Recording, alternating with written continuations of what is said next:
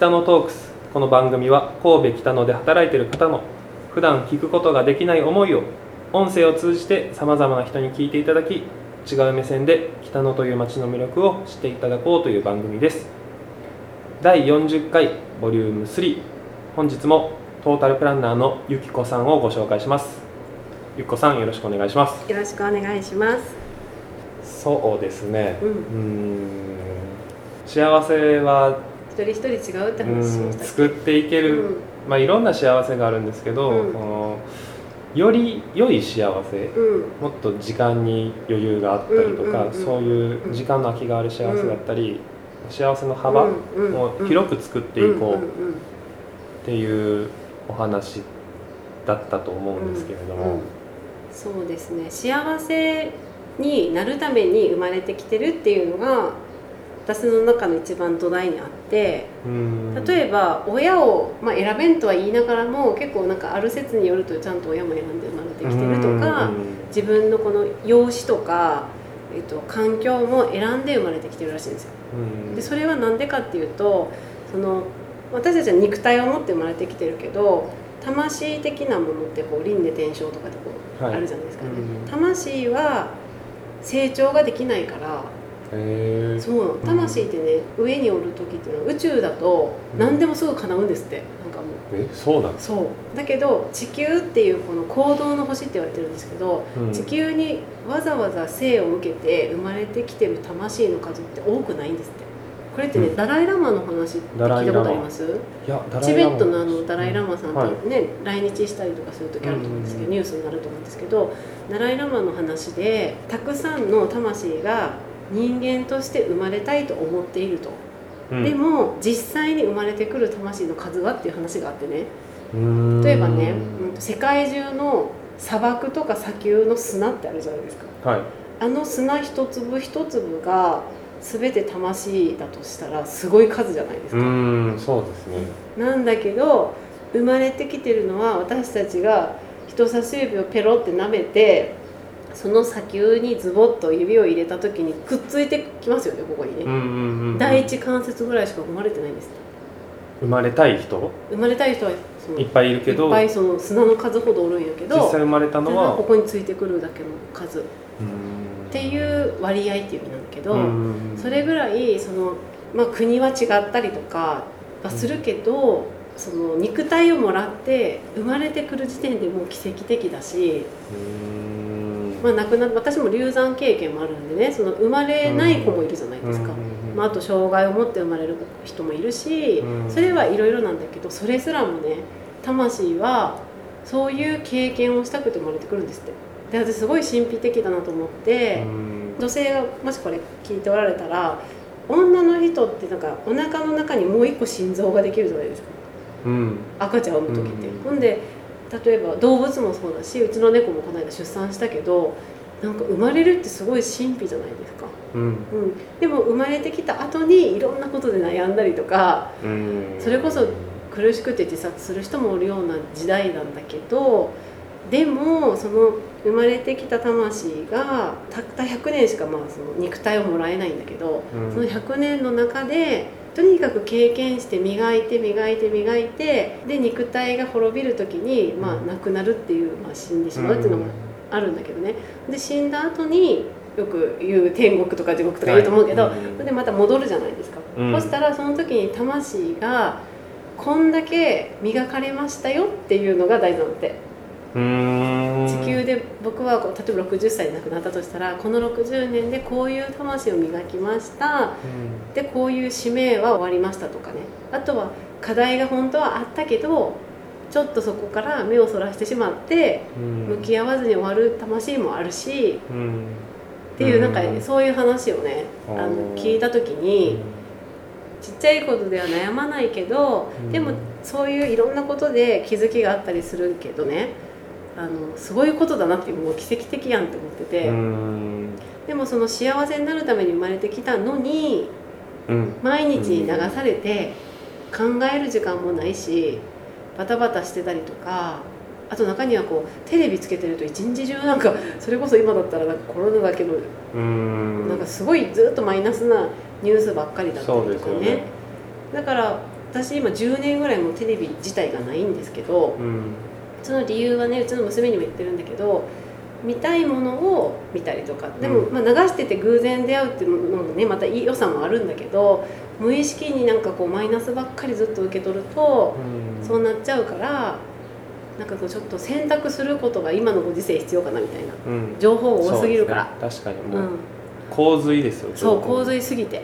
でその中で自分はどんなものを食べてたら幸せなのかとかうん。例えばどんなお布団なら幸せなのかとかもう本当そうあーわかります？うどんな洋服を着てる時があーってなるのかとかそれって人によって違うから、うん。でもそれすらも考えずに考えずに学校教育の中でみんなと合わせてとか、うん。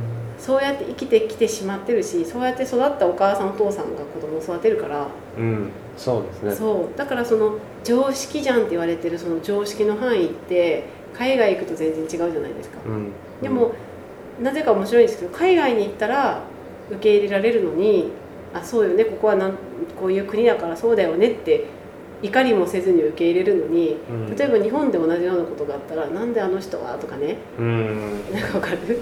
この会社は?」とかこそうですよねう不思議なんだけど、本当ですね。そう。って思ったらもう脳って私たちの脳ってどうとでももう考えられるから、うん。なんかもう思い思い込みをどう持つかだなってだから脳科学とかめちゃくちゃ興味があるんですけど、うーん思ったこと叶うって本当にそうなんですよ。プラシーボ効果があるぐらいですからねそうんの偽薬でもそうそう本当にそうで。でなんか脳ってまだ解明されてないからうん。なんかそのそういうことをまあ分かった上で解明されてない脳を私たちは持って生まれててってなったらどうなったら幸せかみたいなのをみんなにちょっとなんか問いかけてることが最近多くってうん。私はこれを食べたら幸せとかうん。でも知らないことも多くないですか？なんか知らないがゆえに取り入れられないこととか、そうですよね、うん、知ってるから選ぶっそうそうそうそうていうのはありますけど。そうだからハワイに行きたいってみんな言うけど、うん。ハワイって5つ島があってうん。それぞれ全く違うってことは知らずにハワイに行きたいって言ってたりとか、あとじゃあスコットランドに行かんって言った時に「えーどこそれどんなん?」って知らんかったら行こうとすら思わないし、うんそうですね。う、ん、うん。だから人ってイメージで物事を捉えて芸能人の人のこともそうじゃないですか。うん。喋、ったことないでしょみたいな。あの人こうらしいよみたいなね。どの情報？そうそうそう。そうだからそれって捉え方もみんなそれぞれ違うから。う、うん。ってなったらなんかそのまずは人のことは置いといて自分の捉え方とかの癖を知ったりとかその自分の幸せは何なのかみたいなのをちょうどコロナの時期で考えた人も多いと思うんですけどうんうんうんそういうのを問いかけることが多くてうん。友達と喋っとってもそういう話をするのが楽しくて。うん。でそれを分かっていきつつ幸せの幅を広げとったらやりたいことがふって出てきた時に時間とかお金とかうん。思考、考え方思考とかが整ってたらうん。やりたいことポンってできるじゃないですか。だから私今やりたいことってそんなにないんですよ実は。うんないんだけどはなんていうかな具体的ではないからこそ幸せの幅は広げとこうみたいな。感謝力みたいななんか音感力みたいな。はい。感謝することができる力とかうん。感動する力とかあとお金面とかうん。時間。ここに行きたいと思った時にあ時間がないわ仕事だわってならない状態にしときたいなとかうんあとは行きたいと思っても例えば体調が悪すぎたらいけないから健康管理はこうしとこうとかうん。それをなんかこう楽しく今ひ幅をとにかく広げとる感じ。六角形の幅広げとる感じでうん。そこの1年前の自分うん。では拾えなかったうん。楽しそうっていうところにすぐ反応できるような受け皿を自分でこそう広げていってるっていう。そうです。うーん。だからその六角形って言ったのはなんでかっていうとお金だけあってもダメだしうん。例えばじゃあ何時間だけあってもだしこのバランスってすごい大事だと思っててだからこの幸せのバランスと幸せの大きさみたいなもう幸せっていうのがなんか大きい抽象的すぎてみんな幸せになりたいって言うけどじゃあどんなんだったら幸せかみたいなのを考えるきっかけになってうん。じゃあその人がその思うあなたが思う幸せに向かっていくにはどうするっていう話をしたりとかね。うんうんうん。なんかそこがもうそれがやりたいことかな。うん。相手の思ってることを明確化してあげるっていうのも、ゆっこさんのうん、役目でもあるし、うん。したいことでもある。うん、そうだと思う、うん。でそういう人が増えたらじゃあ私も私もそうなりなっていきたいからうん。なっていってる人同士でじゃあこここんなことしてみようとかあんなことしてみようっていうのがまた幅が広がるからうん。いい連鎖になるかなって思って。いい連鎖。そううですね。いい連鎖をいかに作れるかっうん。ていうのって大事ですね。うん、うん。だからみんなが自分の幸せってなんだろうっていうのをこう分それこそゆっきーくん分析得意やから分析する、うん。はい。何を食べとったら幸せか。うん。どんな服がいいのかどんな場所に行ってたいのかどんな人と普段一緒にいたいのかとかどんなパートナーがいいのかとかっていうのをなんか書いてみるのをおすすめします、ああ実際にこう、うん、細かく。うん見てみるっていうのも違うね。うん何項目ぐらいあったらいいですかね？そうだな。6個7個ぐらいは必要ですよね。どんな風な時間の使い方がいいのか。まず時間的なものだし。あと収入面とかもなんかやりたいことによって収入が変わってきますよね、うんだってどこ？海外に住みたいってなって日本にもうち置いときたかったらそれは必要になるし、うんうんでも今からマレーシアに移住しますって言ったら月30万ぐらいあれば大丈夫だしうん。とかなんかその辺って具体的になればなるほど分かりやすいしあとはどんなパートナーがいいかもなんかこう昔だったら参考って言って高身長高学歴みたいなのがあったんですけど、はい。なんかそうじゃなくて自分にとってのうん。パートナーはどんな人がいいか人が見たとか世間でじゃなくて、うん。自分にとって、うん、例えば食の趣味が合う人がいいとか、うん。なんかあるじゃないですか。なんか夜型がいいとかね、はい。そういうのもあるでしょ。あ細かく言えば。細かく言えば。暑がりと寒がりって結構同じ布団なら大変とかね、あそういうところから。そう。全部この理想をう求めちゃダメってだから教育上なんかねそうは言ってもそんなことできないよってだいぶ教わってきてしまってるので経験上、んうんなんかウルトラマンになりたいとか例えば言ったらそんなんできないじゃんって野球選手になりたいってはいはいみたいな。うん。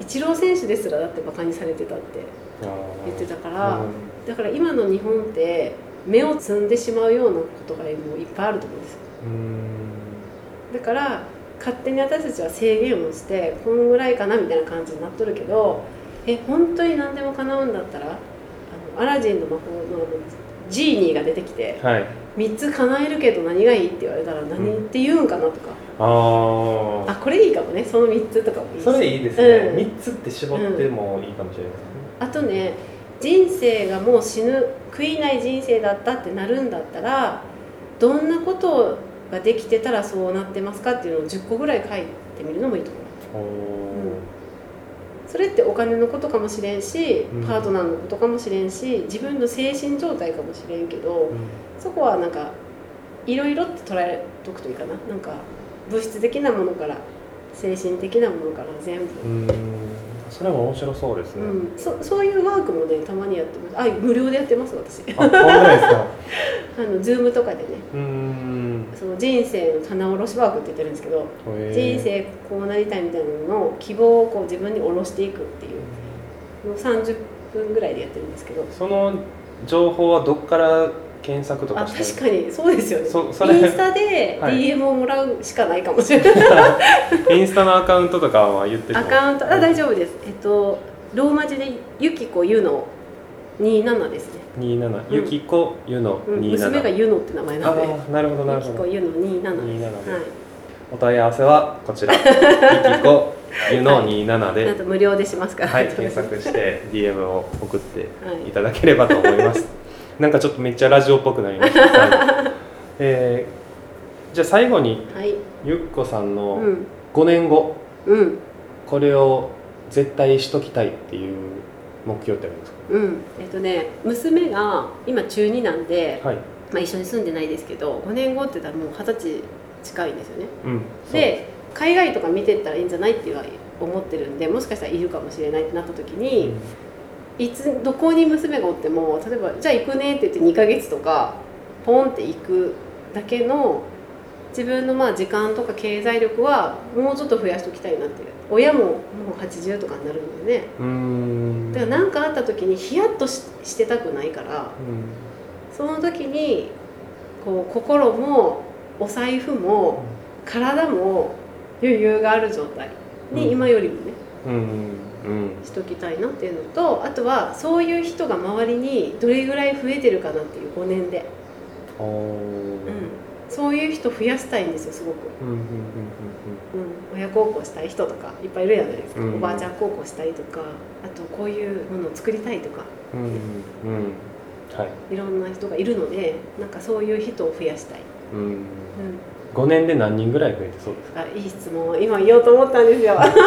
えっとね1年で3人だとして完全にね自分の自由になるような状態、ん。たら5年だとだから15人。っ15人。てなるとでもそこからもっときっと人が増えるってことはもっと連鎖がいい感じにこうリレーされるんで5年だったら20人とか2 3 0人はそういう状態になりたいですね。うんうんうんほんで世界のどこでも集まれるようになりたいですね。うんおーいいですね。よくないですか？例えばじゃあユッキーとか言ってじゃあ来週ちょっとカナダのなって トロントに集合どう？みたいな。いいですね。なんかそれこそ本当にうん自由に選択ができてどこだとしても日本だとしても枠ですよね。枠をとにかく取っ払いたいから、取っ払う人が増えたらいいな。5年後30人。はい30人の夢が目指して。まずは私の周りで。ね。とにかくインスタに DM を送ってみてください。はい。トータルプランナーのゆきこさんでした。ありがとうございました。ありがとうございましたどうもインタビュアーの中西幸宏です。今回はトータルプランナーのゆきこさんにお話を聞かせていただきました、えー第1回で統計学を用いた、えー性格診断というものをしてもらったんですけれどもあのじっくりその後見まして本当に当たってるなと、まあ客観的に自分自身を見れるっていうのもあってこれはそうではないのじゃないかなっていうところももしかしたらま自分が持ってる性質なのかなっていうので今後、えー自分で何かやっていく時に一つの指標として見ていければいいかなと思います。今回のお話の件でいろいろ気になった方はインスタグラムに DM を送ってみたらいいかなと思います。それでは次もお楽しみに。バイバイ。